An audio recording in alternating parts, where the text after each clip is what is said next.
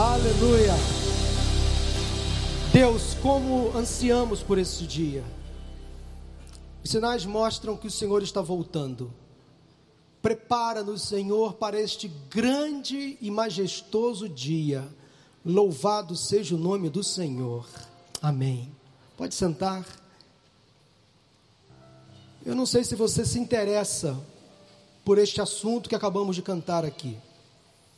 Eu não sei se a doutrina ou a ideia da volta de Cristo é um assunto que lhe atrai.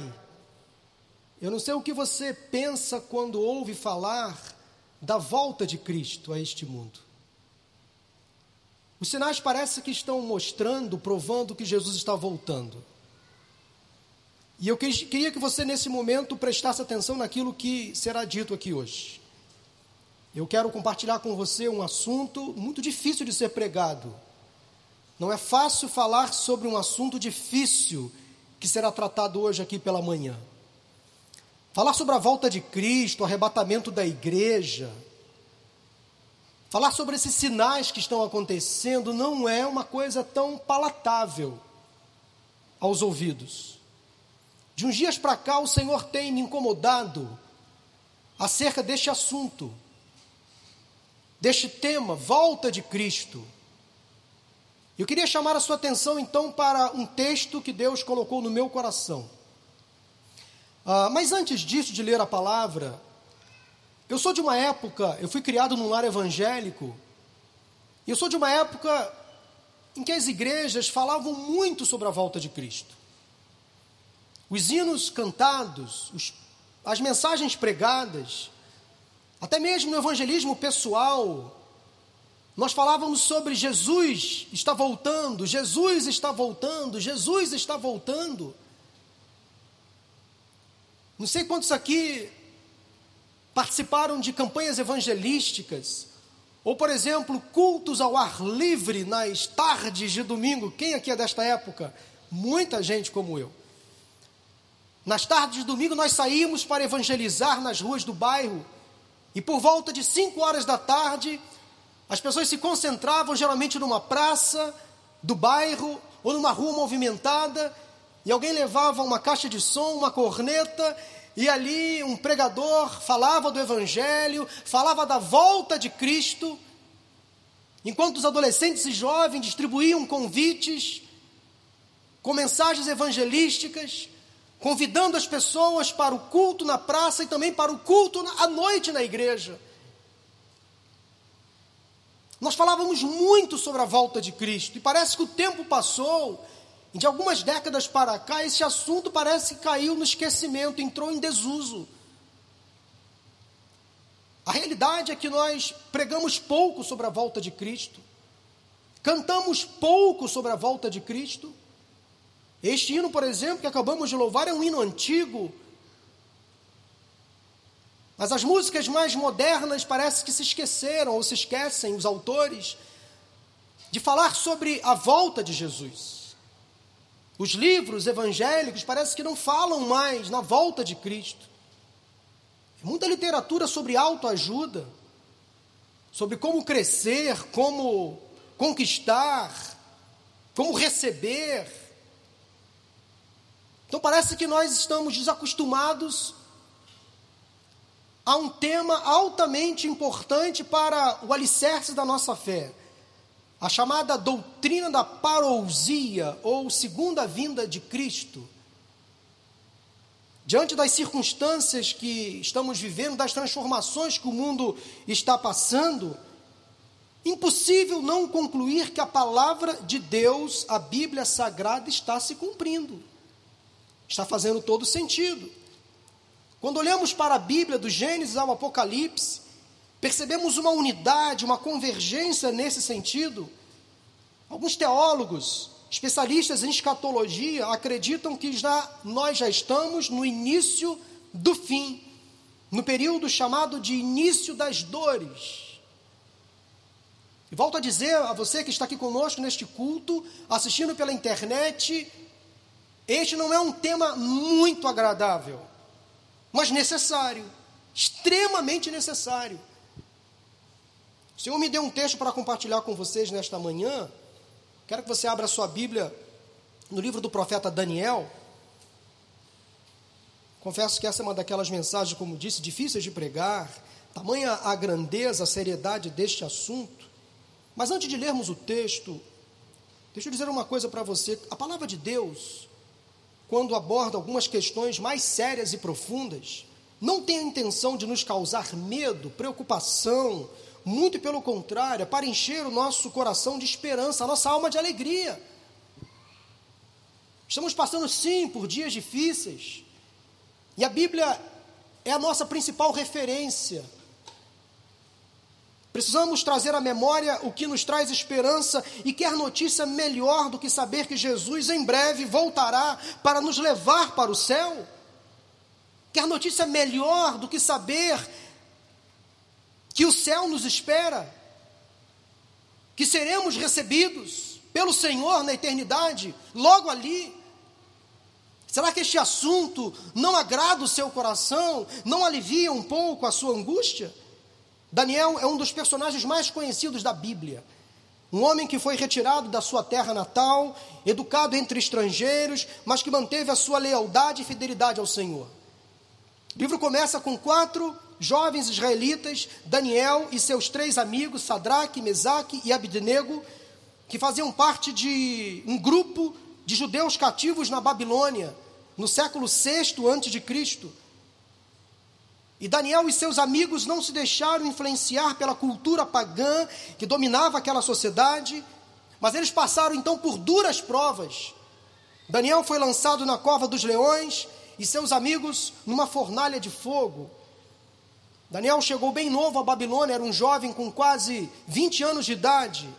Por mais de 70 anos, os judeus viveram exilados em meio a um povo pagão, mas Daniel e seus amigos nunca deixaram de confiar no Senhor, continuaram sendo tementes a Deus, mesmo diante das circunstâncias contrárias.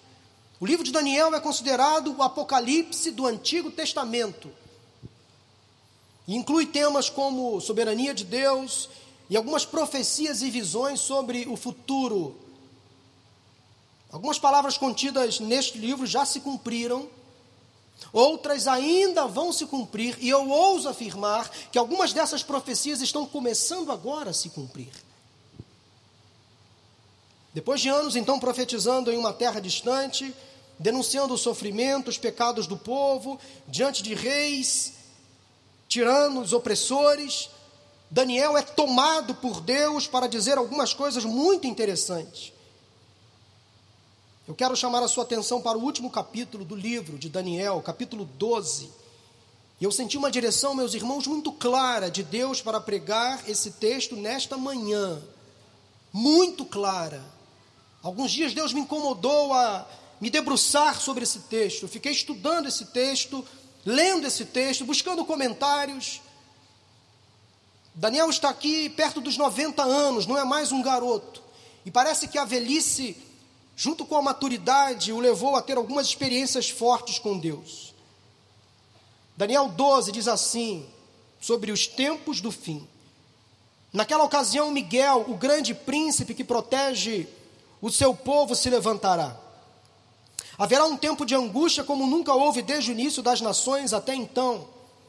Mas, aquele, mas naquela ocasião, o seu povo, todo aquele cujo nome está escrito no livro, será liberto Multidões que dormem no pó da terra acordarão, uns para a vida eterna, outros para a vergonha, para o desprezo eterno.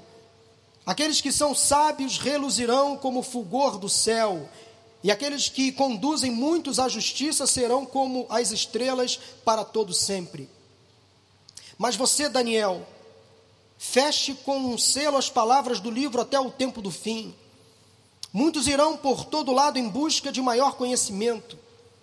Então eu, Daniel, olhei e diante de mim estavam dois anjos, dois outros anjos, um na margem de cá do rio e outro na margem de lá. Um deles disse ao homem vestido de linho que estava acima das águas do rio: Quanto tempo decorrerá antes que se cumpram essas coisas extraordinárias?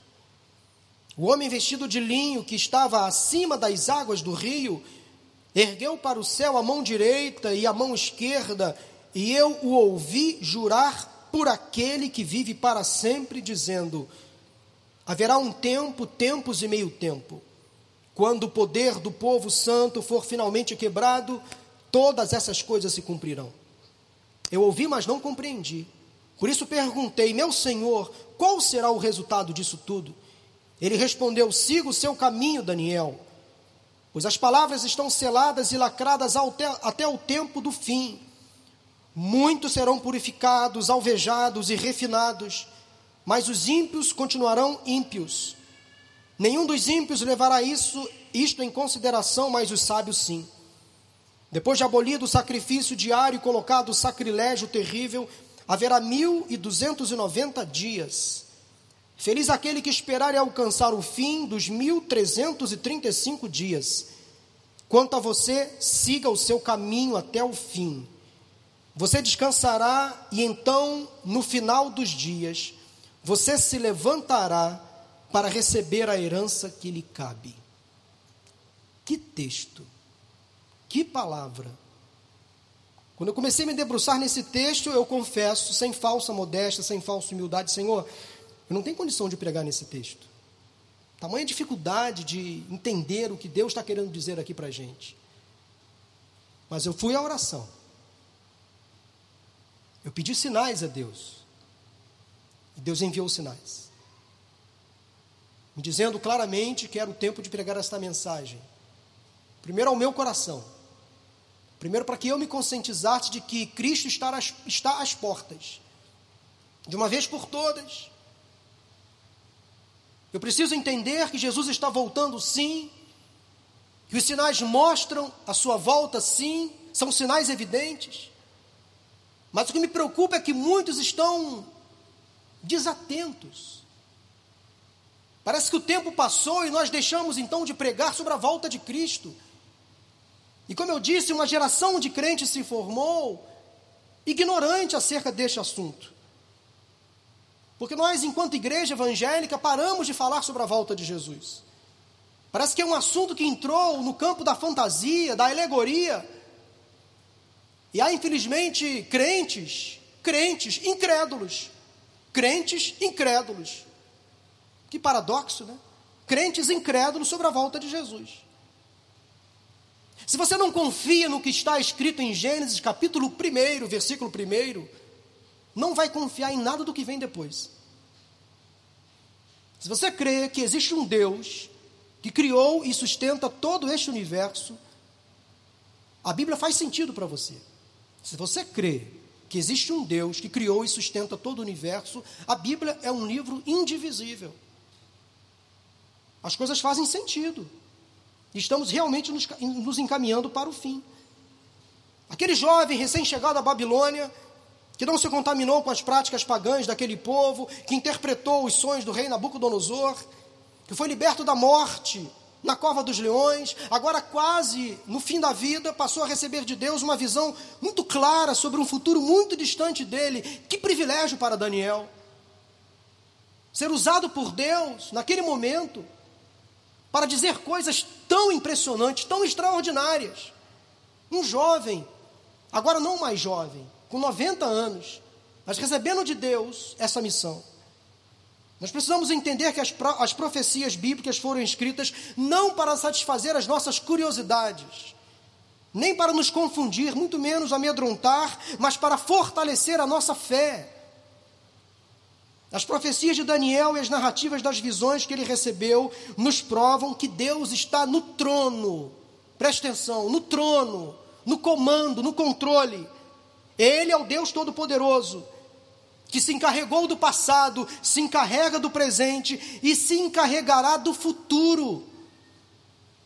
Ele está no controle do bem e do mal, da saúde ou da doença, da alegria ou da tristeza, da solução ou do problema, da ordem ou do caos, da vida e da morte, do céu e do inferno.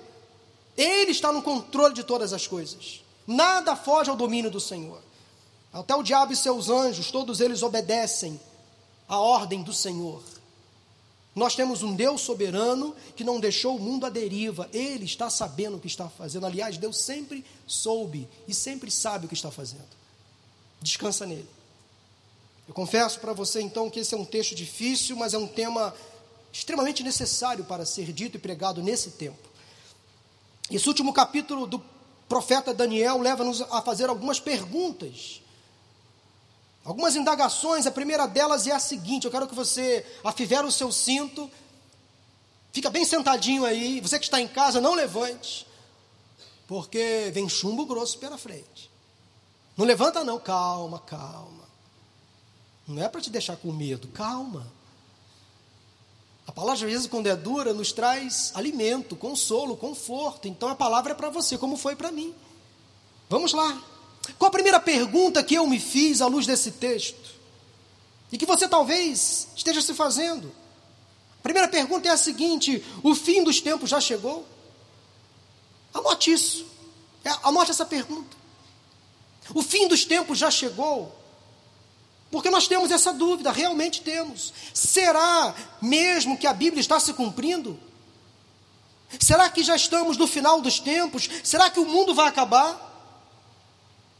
E se vai acabar, como será o fim? Será que esses sinais que estamos presenciando realmente falam sobre a volta de Jesus? Será? Diante de nós surgem essas perguntas e com elas algumas dúvidas. Alguns chegam até a questionar a Bíblia, a sua veracidade, fruto da ignorância, na melhor das hipóteses, falta de fé, ceticismo ou até apostasia. Tenho visto alguns crentes, até pastores, que parecem não acreditar na volta de Jesus, não acreditam no inferno, não acreditam, por exemplo, no arrebatamento da igreja, não estão atentos ao que está acontecendo, não atribuem nenhuma coincidência ao que está acontecendo, ao que a Bíblia fala, nem isso. Alguns preferem deixar esses assuntos no terreno da incerteza, da fantasia ou até da alegoria texto que lemos começa informando, presta atenção, naqueles, ou melhor, naquela ocasião, Miguel, o grande príncipe que protege o seu povo, se levantará. E para entendermos o que Daniel disse sobre este tempo, o fim dos tempos, nós precisamos voltar um pouco e entender o que está escrito no final do capítulo anterior, do capítulo 11. A partir do versículo 36, que fala da existência de um rei muito perverso Alguns estudiosos atribuem que o que está escrito aqui por Daniel é uma referência ao rei Antíoco Epifânio, que perseguiu e matou muitos judeus. Mas a grande maioria conclui que o que temos aqui é uma figura do futuro anticristo. O futuro anticristo sendo mostrado pela primeira vez na Bíblia através de Daniel. Ele fala de um governante mundial de uma religião mundial, de uma guerra mundial, um tempo de grande tribulação para o povo de Deus, um controle único sobre a humanidade. Preste atenção nesses termos estão sendo falados por aí. Segundo a descrição de Daniel, esse governante mundial será grande e poderoso, agirá arbitrariamente como um ditador e se elevará sobre tudo e todos, versículo 36 do capítulo 11. Não se importará com a fé das pessoas, com nenhuma crença, versículos 37 e 38. Será bem-sucedido na prática da maldade, versículo 39. Será vitorioso nas batalhas, versículo 41. Cruel, versículo 49. Mas terá um fim terrível, versículo 45. Está na Bíblia, na sua Bíblia. Isso não é alegoria. Não quero afirmar nada, por favor, apenas estabelecer à luz da Bíblia algumas semelhanças ou jesuicidências com o momento que estamos passando. Será que o apontamento futuro que Daniel fez quando disse naquela ocasião já é esta ocasião? Será? Será que já estamos vivendo este tempo como o profeta descreve?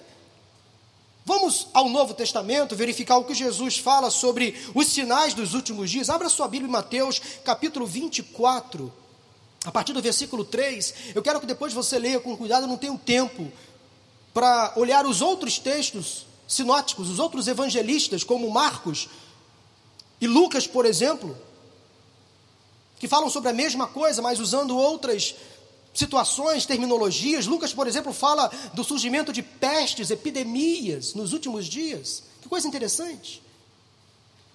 Mas Mateus diz o seguinte no versículo 3 do capítulo 24: Tendo Jesus se assentado no Monte das Oliveiras, os discípulos dirigiram-se a ele sem particular e disseram: Dize-nos quando acontecerão essas coisas? E qual será o sinal da tua vinda e do fim dos tempos? Veja bem que o fim dos tempos está associado à volta de Cristo. Jesus respondeu: Cuidado que ninguém os engane, pois, pois muitos virão em meu nome dizendo eu sou Cristo e enganarão a muitos. Vocês ouvirão falar de guerras e rumores de guerras, mas não tenham medo. Não tenham medo. Não tenham medo. É necessário que tais coisas aconteçam, mas ainda não é o fim. Nação se levantará contra nação, reino contra reino, haverá fomes, terremotos em vários lugares. Tudo isso será o início das dores. Está escrito, irmãos. Então eles os entregarão para serem perseguidos e condenados à morte. Vocês serão odiados por todas as nações por minha causa. Aí fala de perseguições. Naquele tempo, muitos ficarão escandalizados, trairão e odiarão uns aos outros. Estranho, né? Numerosos falsos profetas surgirão e enganarão a muitos. Devido ao aumento da maldade, o amor de muitos esfriará. Mas aquele que perseverar até o fim será salvo. E este evangelho do reino será pregado em todo o mundo como testemunho a todas as nações, e então virá o fim. Estamos percebendo hoje, por exemplo, apenas abrindo um parênteses rápido, de como a internet tem sido usada por Deus nesse tempo de pandemia, de lockdown, igrejas fechadas, mas como o Evangelho tem sido pregado mundo afora, até em lugares mais remotos, mais humildes, miseráveis, o Evangelho está chegando, a palavra está sendo pregada, Jesus está sendo conhecido no mundo todo, você acha que isso é só fruto da tecnologia? Você não acha que Deus está no controle dessas coisas? Porque só Jesus Cristo salva. A igreja não salva, as boas obras não salvam, só Cristo salva. E todas as pessoas precisam conhecer Cristo, o Messias, o Salvador. Versículo 15. Aí Jesus, é interessante que agora Jesus fala sobre Daniel. Esta profecia que lemos é citada por Jesus aqui. Assim, quando vocês virem o sacrilégio terrível do qual falou o profeta Daniel no lugar santo, quem lê, entenda. Versículo 21. Porque haverá então grande tribulação, como nunca houve desde o princípio do mundo até agora, nem jamais haverá. Se aqueles dias não fossem abreviados, ninguém sobreviveria. Mas por causa dos eleitos, aqueles dias serão abreviados. Entenda, meu irmão, como você quiser esse texto. Parece que os dias estão passando rápidos demais, né? As 24 horas são as mesmas 24 horas de 50, 100 anos atrás, mas nós parece que os dias estão rápidos demais, né? Mas já passou uma semana? Mas já é domingo de novo? Isso acontece com você? Acontece comigo também. Não sei, pode ser que a Bíblia tem razão. Pode ser que a Bíblia tem razão. Aparecerão falsos cristos, falsos profetas que realizarão sinais, maravilhas, para, se possível, enganar até os eleitos. Vejam que eu os avisei antecipadamente. Só até aqui. Depois leia Marcos, por exemplo, capítulo 13, Lucas capítulo 21, e você vai comparar o que os evangelistas falam sobre esse mesmo tema. Leia também algumas palavras, por exemplo, do apóstolo Paulo, do apóstolo Pedro. Continue lendo a Bíblia. Eu acredito que estamos nos encaminhando para o final dos tempos. Acredito sim. Já estamos vivendo os últimos dias, tempos de angústia, tribulação, perseguição. Portanto, a resposta à primeira pergunta do texto parece que está clara, pelo menos para mim. Aquela ocasião dita pelo profeta já chegou, ou no mínimo já estamos no início dela, o princípio das dores. Mas há uma segunda pergunta que eu faço à luz do texto. A segunda per pergunta que o texto nos leva a fazer é a seguinte: Quem são os atores do fim dos tempos? Os personagens que encenarão esta cena grandiosa, extraordinária. Segundo a profecia de Daniel, para combater os males que já estão vindo e virão, Deus levantará Miguel, está no texto, Miguel, o grande príncipe que protegerá o povo do Senhor. É difícil pregar sobre isso, não é um conceito fácil de ser entendido. Mas quem é Miguel? É um arcanjo, um dos príncipes supremos entre os anjos, um anjo guerreiro, um infante, um combatente que luta contra o diabo e defende o povo de Deus.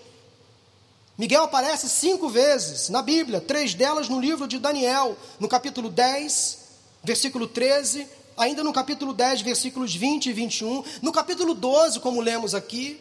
Lá no Novo Testamento ele aparece no livro de Judas. E algo muito interessante acontece. Segundo a Bíblia, neste texto, Miguel entrou em uma disputa com o diabo pelo corpo de Moisés quando este morreu. E lá em Apocalipse, no capítulo 12, versículos de 7 a 9, Miguel lutará em uma grande batalha liderando o exército celestial contra o exército de Satanás. Miguel, o guerreiro. E aparece na Bíblia. Por essas referências, sabemos que Miguel é um arcanjo, um príncipe entre os anjos, uma espécie de comandante de uma legião de anjos. Há também um outro anjo citado na Bíblia, o anjo Gabriel, que aparece também na profecia de Daniel. Gabriel tem uma outra missão. Ele, por exemplo, anuncia o nascimento de João Batista, que preparou o caminho do Messias, e também anuncia o nascimento de Jesus. Gabriel. Mas Deus deu a Miguel a capacidade de ser um anjo de guerra, de combate, de lutar contra Satanás, defender o povo de Deus. Eu creio, meus irmãos, eu creio no ministério dos anjos. É um assunto difícil. Eu creio na angiologia. Anjos são mensageiros de Deus para nos proteger, nos encorajar. Esses seres sobrenaturais, espirituais, que Deus faz lutar por nós nas regiões celestiais, no mundo que nós não vemos, mas existe. Mas eu também creio, não se choque. Não fique escandalizado com a minha crença, que é uma questão muito pessoal, de experiências com Deus, que Deus pode, se for da vontade dele, fazer encarnar, personificar um anjo como gente, para, se for da vontade dele, para a glória do nome dele, nos livrar de tentações, de perigos, de males, de problemas, de nos avisar dos problemas que estão à frente. Eu já tive uma experiência assim, eu posso afirmar, por experiência pessoal. Você pode não concordar, achar o que eu estou dizendo é alguma coisa absurda, mas na Bíblia nós temos exemplos de anjos visíveis pessoas que apareceram para personagens bíblicos. E aí Deus testificou o coração daquela pessoa que não era um ser comum, natural. Quando Deus quer nos mostrar alguma coisa, Ele pode, sim, na minha opinião, enviar anjos para nos socorrer, para nos livrar de males, perigos, tentações. Anjos são mensageiros, porque eu creio na palavra. No Salmo 34, versículo 7, a Bíblia afirma que o anjo do Senhor é sentinela ao redor daqueles que o temem e os livra. Está na Bíblia. Há uma versão que fala que o anjo do Senhor acampa-se ao redor daqueles que os livra, daqueles que, que os temem e os livra de todo mal. Há outros personagens nesta visão profética de Daniel, além do anjo Miguel. Dois outros anjos, no, no, versículo 5 do capítulo 13, capítulo 12, perdão. Dois outros anjos, no versículo 5. Aí Daniel fala também de um homem vestido de linho, roupas sacerdotais, provavelmente, talvez o anjo Gabriel, ou até a presença de Cristo. Sim, pode ser. Há estudos nesta linha. Mas também o texto fala da existência deste ser vestido de linho, que estava acima das águas do rio, no versículo 6. E o texto também fala de Daniel, de um outro personagem, identificado como aquele que vive para sempre. E este homem, vestido de linho, se curva, se prostra perante este ser que vive para sempre. Finalmente, outros personagens deste texto são o povo santo, cujos nomes estão escritos no livro e que herdarão a vida eterna, e finalmente aqueles que receberão a morte eterna, os ímpios. Bom, está formada a cena, os atores estão aí. Deixe-me falar sobre esses dois últimos grupos dos personagens, os que terão o nome escrito no livro da vida, que herdarão a vida eterna, e aqueles que não terão seus nomes escritos no livro da vida, que herdarão a morte eterna. Há um pensamento errado, preste atenção, de que todos nós somos filhos de Deus. Todos são filhos de Deus. Não é verdade à luz da Bíblia. A luz da Bíblia não é verdade. Somos todos criaturas de Deus. Fomos criados por Deus. Todos somos criaturas de Deus. A única maneira de todos se tornarem povo de Deus, filhos de Deus, é nascendo de novo através de Jesus Cristo. Isso acontece quando o Espírito Santo de Deus entra no coração da pessoa, convence o pecador do pecado, e essa pessoa reconhece Jesus como Senhor e Salvador e se faz nova criatura, novo nascimento. A única maneira de ser povo de Deus é ser justificado pelo sangue de Cristo, sangue do Cordeiro. Todo aquele que reconhece e aceita Jesus como Senhor e Salvador tem o seu nome escrito no livro, no livro da vida já passou da morte para a vida, por isso que esse livro é chamado de livro da vida, não livro da morte, livro da vida. Aqueles que tiveram o nome escrito no livro, segundo o texto, já foram salvos. Estão sendo salvos e serão salvos. Ouça isso em alto e bom som, meu irmão, minha irmã. Nem todo mundo vai para o céu. Existem aqueles que não vão escolher servir, e seguir a Cristo. Se o inimigo leva à perdição, Jesus conduz à salvação. O desejo de Deus é que todos sejam salvos, mas todos não serão pelo fato de ter o livre-arbítrio. Há pessoas que vão apostatar da fé, que não vão querer ter compromisso com o Senhor. A pergunta que eu quero fazer para você hoje, nesse momento, é, o, é, a seguinte: você que está aqui assistindo o culto presencial ou assistindo pela internet, o seu nome já está escrito no livro da vida? Você tem certeza da sua salvação? Tem certeza da vida eterna? Você quer ser protagonista deste grande espetáculo? Personagem? Ou apenas um coadjuvante, alguém esquecido, deixado para trás, para fora? Nesse grande espetáculo que nos espera dentro em breve.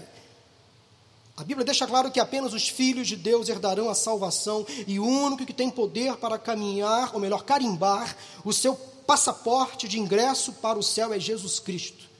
É Jesus Cristo, não há outro nome. Não há outra forma de salvação.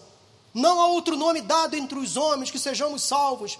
Somente Jesus Cristo é o nome que nos leva, é o nome, é a única pessoa que nos leva a Deus um movimento chamado universalismo. Não sei se você já ouviu falar nesse movimento, inclusive entre cristãos, que tem convencido alguns de um modo errado. Trata-se de uma doutrina ou crença em forma de heresia, preste atenção, heresia, que afirma que todas as pessoas serão salvas, vão para o céu, em virtude da bondade de Deus, e que o inferno não existe. É mera, mera construção religiosa para pressionar as pessoas, colocá-las diante de um medo, de uma arbitrariedade, de um Deus tirano. Não, Deus não é assim. Ele é bondade pura, portanto o céu é real. Para essas pessoas, sim, é. Só que elas afirmam que todos vão para o céu, que o inferno não existe, não é o que a Bíblia fala. Como se Deus tivesse mudado de ideia ou se enganado. João 1,12, a Bíblia diz: Contudo, aos que o receberam, receberam Jesus, aos que creram em seu nome, deu-lhes o direito de se tornarem filhos de Deus.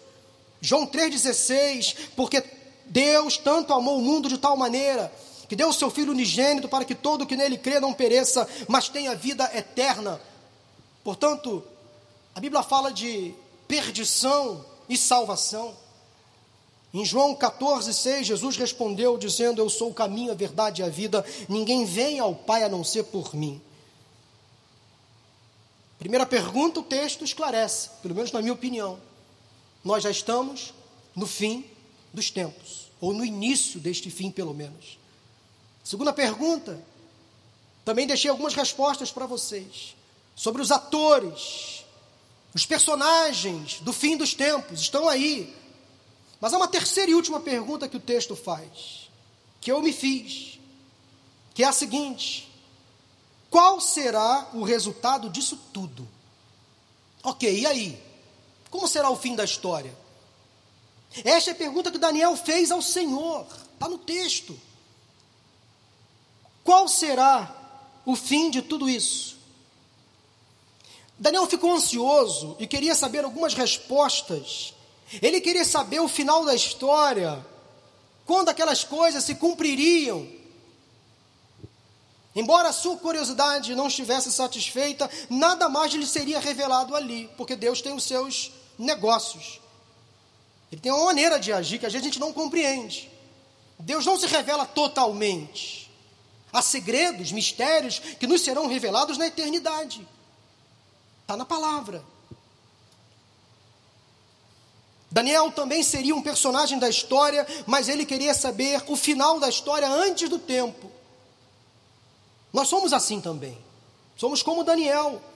Queremos logo saber como a história vai terminar. Nós não somos muito pacientes. Quando lemos um livro, assistimos um filme, uma série, Queremos logo partir para o último capítulo para saber como a história vai acabar. Mas não faz tanto sentido assim.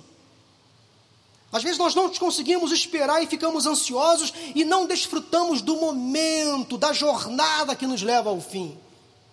Há muitos crentes preocupados exageradamente com o apocalipse, com o amanhã, com o futuro e não estão vivendo hoje, o aqui o agora. Basta cada dia o seu mal, os seus problemas. Tem crente ansioso demais, preocupado demais com o futuro, que fala só no Apocalipse, mas não deixa Deus trabalhar na vida dele. Como disse, tem gente preocupada demais com o Apocalipse, mas não vive o Evangelho. Literalmente falando. Precisamos aproveitar o processo, a jornada que nos leva para o resultado final. Deus disse o seguinte a Daniel: Daniel, siga o seu caminho, viva. Ou seja, Daniel, o que tem que acontecer vai acontecer, não fique preocupado.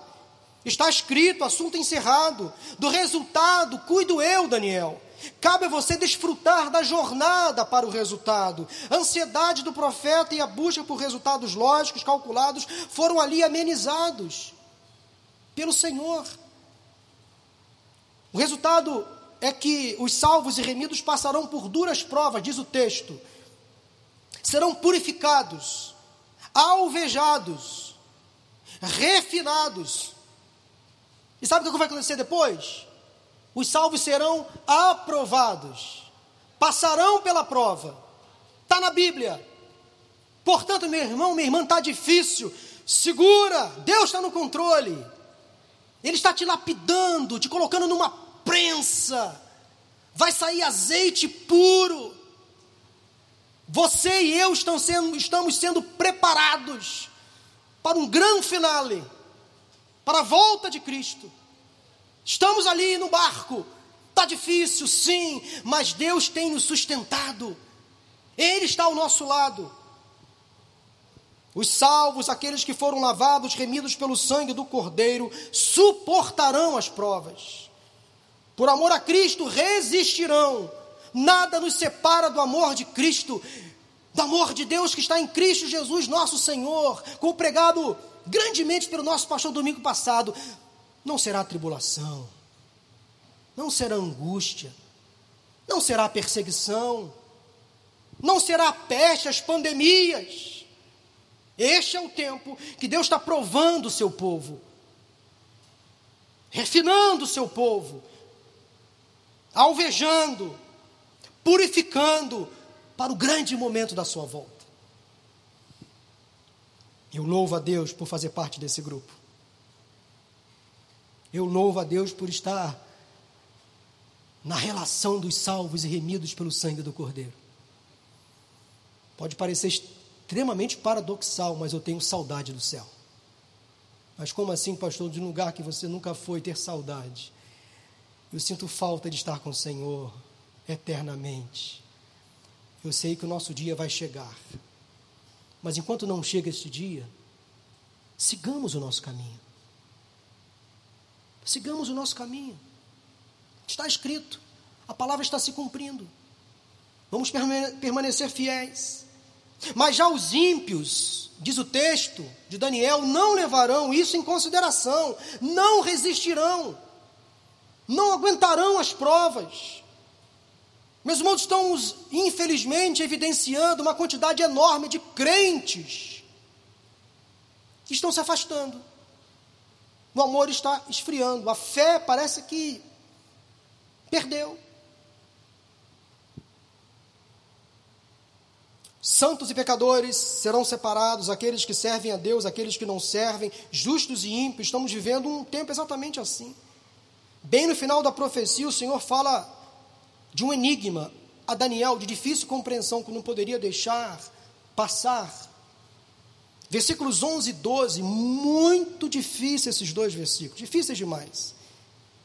Diz assim: depois de abolido o sacrifício diário e colocado o sacrilégio terrível, haverá mil e duzentos e noventa dias feliz aquele que esperar e alcançar o fim dos mil trezentos e trinta e cinco dias.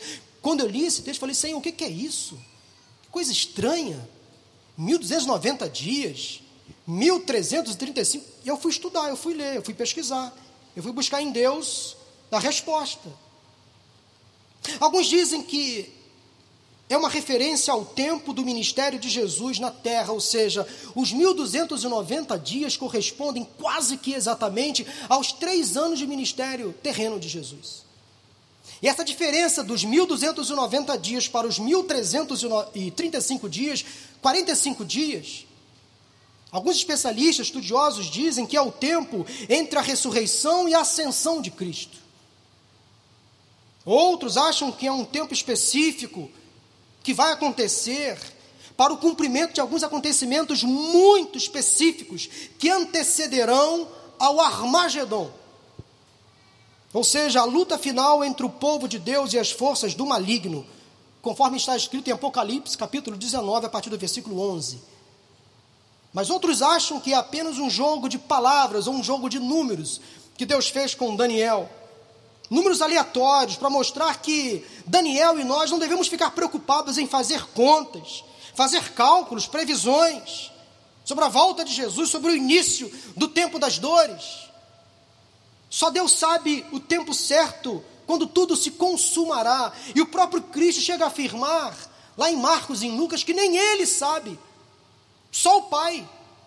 Nem Jesus, como filho de Deus, sabe o tempo da volta dele, só Deus. O livro termina de uma forma tremenda, como se Deus quisesse tranquilizar Daniel e a nós também. Um dos versículos mais lindos deste livro é o versículo final, do capítulo 12 de Daniel, versículo 13. Um versículo lindo, alegre, de esperança. Diz assim: Quanto a você, Daniel, quanto a você, Clécio, Tiago, Kátia, Douglas, Paulo, Maria, José, João, quanto a nós, sigamos o nosso caminho até o fim. Toca a vida. Trabalhe, estude, case, tenha filhos. Toca a vida, siga. Você descansará, ou seja, o que ele disse a Daniel, ele diz para a gente. A questão do descansar aqui, à luz do texto, é o seguinte: você vai morrer. Pastor, fala de morte, não. Inevitável. Estou te lembrando, tá? Você não sabia, não? Você vai morrer. Um dia. Eu também vou morrer. Um dia. Está na palavra. É difícil falar sobre morte, né? Já fez o seu seguro de vida? Tá, tá kit? Já colocou em ordem a sua casa? Você vai morrer. Não quero ser pessimista, mas quero ser realista. Está na palavra. Você descansará um dia vai chegar o seu dia. O meu também vai chegar.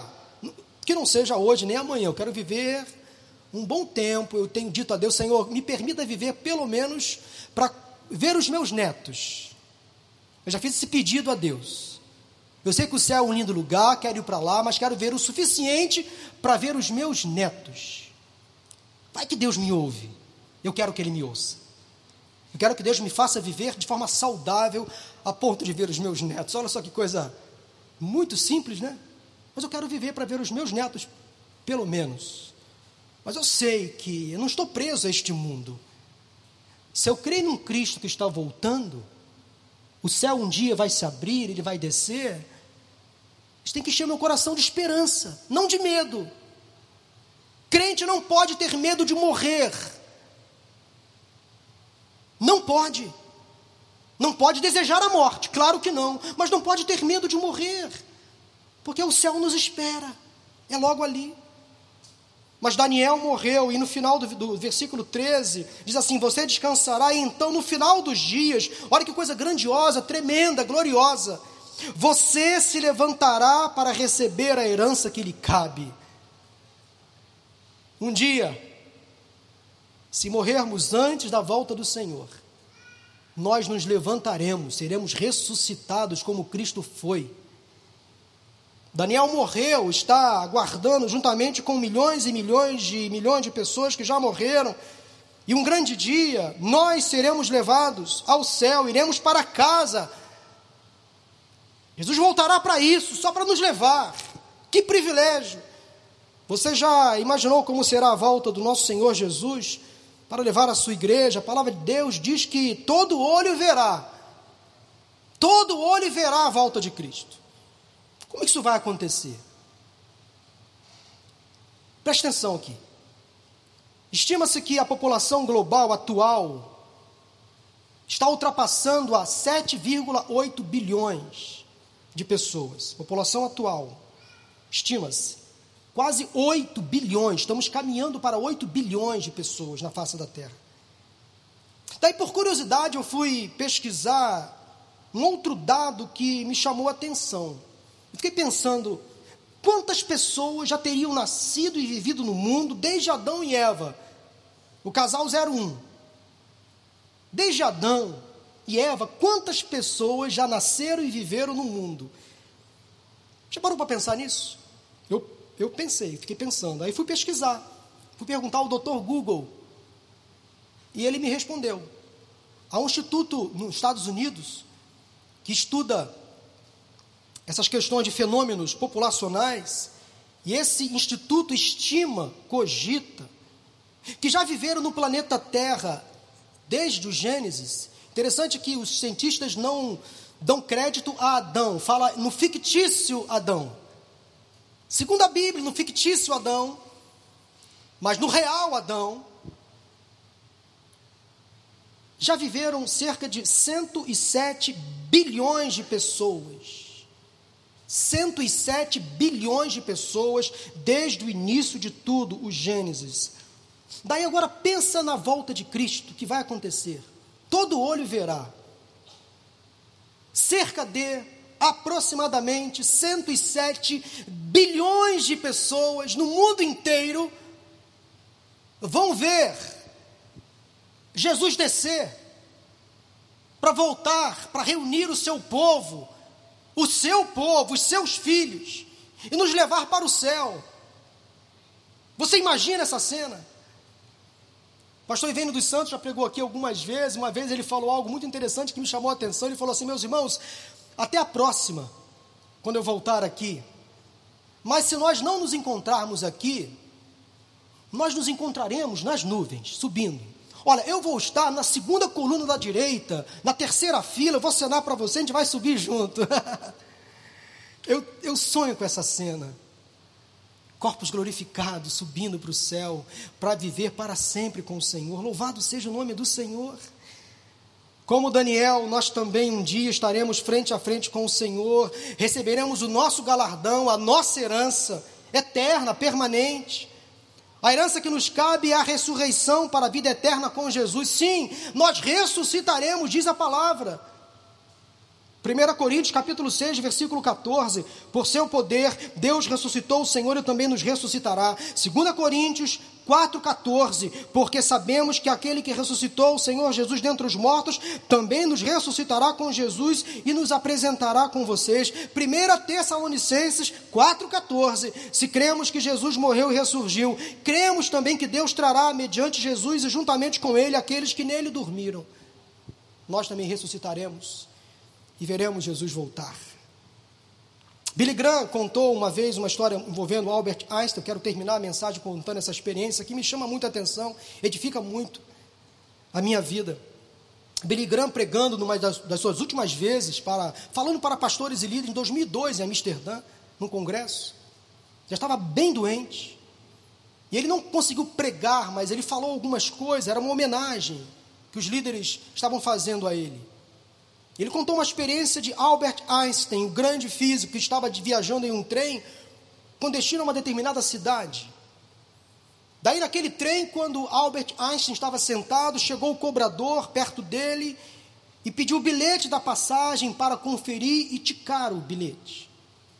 Só que Einstein não conseguiu achar o bilhete da passagem. Olhou no bolso do terno, no bolso da calça, na carteira, na mala, embaixo do banco, ficou desesperado, não achava o bilhete da passagem. Ele ficou muito incomodado, muito envergonhado. Daí aquele cobrador, percebendo a angústia de Albert Einstein, contando Billy Graham, aquele cobrador chegou para Albert Einstein e disse: Senhor, doutor Einstein, eu sei quem é o Senhor e tenho certeza que o Senhor comprou a passagem, comprou o bilhete. Não se preocupe. Mas ainda muito perplexo, Einstein olhou para aquele cobrador e disse: Jovem, eu também sei quem eu sou, o que eu não sei é para onde eu estou indo. Daí Billy Graham pega essa experiência e diz o seguinte para aqueles líderes: Eu sei quem eu sou. Um bilhete já me foi dado e eu sei para onde estou indo. Louvado seja o nome do Senhor. Você sabe para onde você está indo? O seu nome já está escrito no livro da vida. Você tem certeza da sua salvação em Jesus Cristo? Só Ele é o caminho que nos leva a Deus. A nossa cidadania, porém, está nos céus, de onde esperamos ansiosamente o Salvador, o Senhor Jesus Cristo, pelo poder que o capacita a colocar todas as coisas debaixo do seu domínio, ele transformará os nossos corpos humilhados, tornando-os semelhantes ao seu corpo glorioso. Filipenses capítulo 2, versículos 20 e 21. Eu quero encerrar esta mensagem dizendo o seguinte, meu irmão, minha irmã, você que me assiste pela internet, o céu é o meu lugar. O céu é o seu lugar. O céu é o nosso lugar. Esse é o futuro glorioso que nos espera. Uma mansão celestial nos aguarda. Uma morada permanente. Lá não haverá mais choro, nem ranger de dentes. O Senhor enxugará dos nossos olhos toda lágrima. Como eu anseio esse dia chegar. Mas enquanto não chega, eu vivo aqui o céu eu vivo aqui o Evangelho, eu sigo o meu caminho, porque Deus disse a Daniel e diz para cada um de nós: quando isso vai acontecer, só Deus sabe, não nos importa ficar conjecturando, afirmando, de forma ansiosa, não devemos nos preocupar, temer a morte, mas continuar sendo fiéis a Ele até o fim. Vamos continuar vivendo, trabalhando, estudando, amando, perdoando, casando, tendo filhos, fazendo planos, porque o céu é logo ali, vai chegar. Palavra final para você, meu irmão, minha irmã, nesta manhã é a seguinte: Jesus está voltando, isso vai acontecer no tempo que Deus determinar. Isso nos dá coragem para continuar vivendo, caminhando, prosseguindo, olhando com esperança para o fim. Eu preciso fazer um apelo nesta manhã. Essa mensagem falou sobre a volta de Jesus. Essa mensagem fala de uma certeza, de uma realidade que é o céu. O céu é real. É um lugar que Deus preparou para os salvos viverem eternamente. Quem sabe há pessoas aqui nesta manhã ou assistindo pela internet que não têm a certeza da sua salvação. Há pessoas que frequentam as nossas igrejas, mas não têm certeza da salvação. ainda não assumiram um compromisso real com Jesus, não confessaram Jesus como Senhor e Salvador. E essa confissão tem que ser pública, diz a palavra. Que se você se envergonhar de Cristo diante dos homens, diz o texto em Romanos que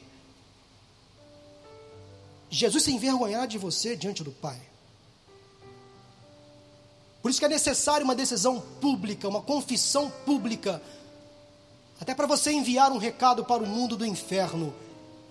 O recado tem que ser o seguinte: eu sou de Jesus. Eu aceito Jesus como meu Senhor e Salvador. Eu quero carimbar o meu passaporte com destino à eternidade, porque só Jesus Cristo salva. Vamos cantar um louvor agora que eu escolhi para o André cantar antigo que fala muito ao meu coração, que fala do céu, lindo céu. E depois desse cântico, eu queria fazer um apelo para que você vá para o céu. Eu tenho certeza absoluta que se eu perguntar quem quer ir para o céu, todos vão levantar a mão, todos querem ir. Mas para ir para o céu você tem que confessar Jesus como Senhor e Salvador. É isso. E segui-lo até o fim. Vamos cantar, André, essa canção. Este mundo jamais pode me separar dos valores celestiais que eu vou receber. Meu tesouro e esperança estão no meu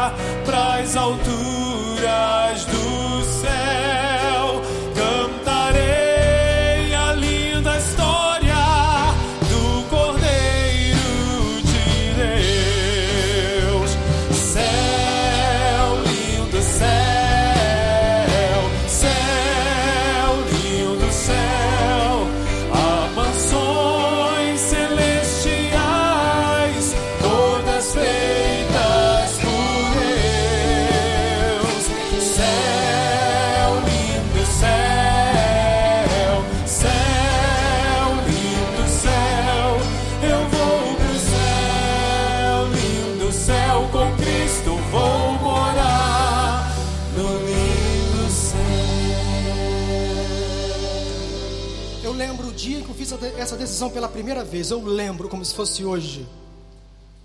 O dia que eu aceitei Jesus como meu Senhor e Salvador, criado no lar evangélico. Mas eu reconheci os meus pecados e aceitei Jesus. Ali eu tive a certeza da vida eterna. Eu queria perguntar neste dia, neste momento, se alguém entre nós aqui nesse auditório, ou assistindo pela internet, um telefone vai aparecer na sua frente aí agora.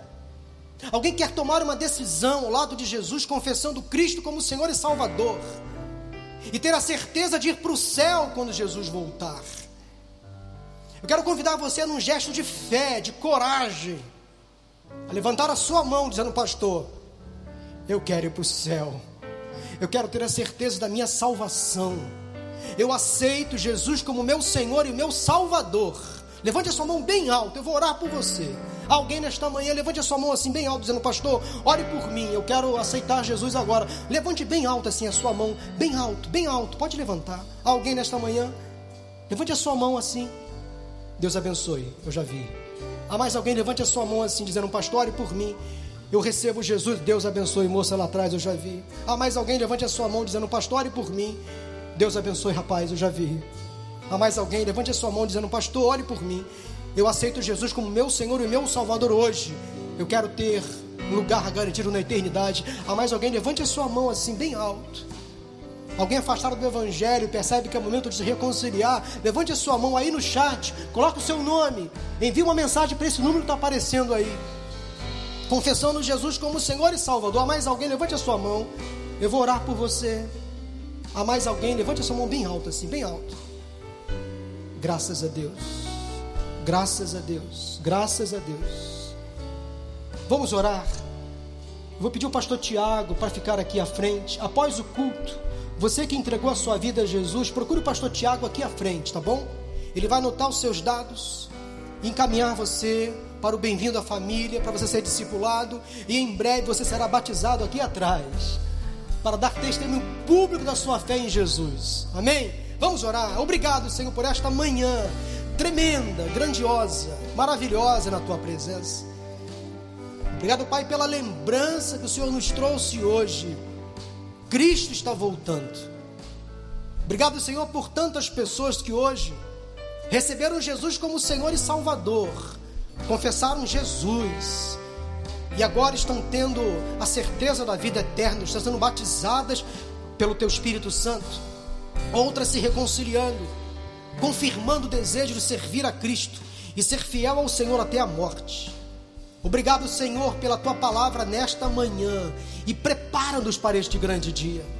Que vivamos a nossa vida, que sigamos o nosso caminho vivendo, sendo sustentados e fortalecidos pelo Senhor, porque nós sabemos quem somos. Um bilhete, uma passagem já nos foi dado, e sabemos para onde estamos indo para o céu, lindo céu. Louvado seja o nome do Senhor. Oramos em nome de Jesus. Amém, amém e amém. Deus abençoe sua vida. Aplauda ao Senhor. Um bom domingo. Até logo mais, 19 horas, se Deus quiser. Vão em paz. Céu, lindo céu.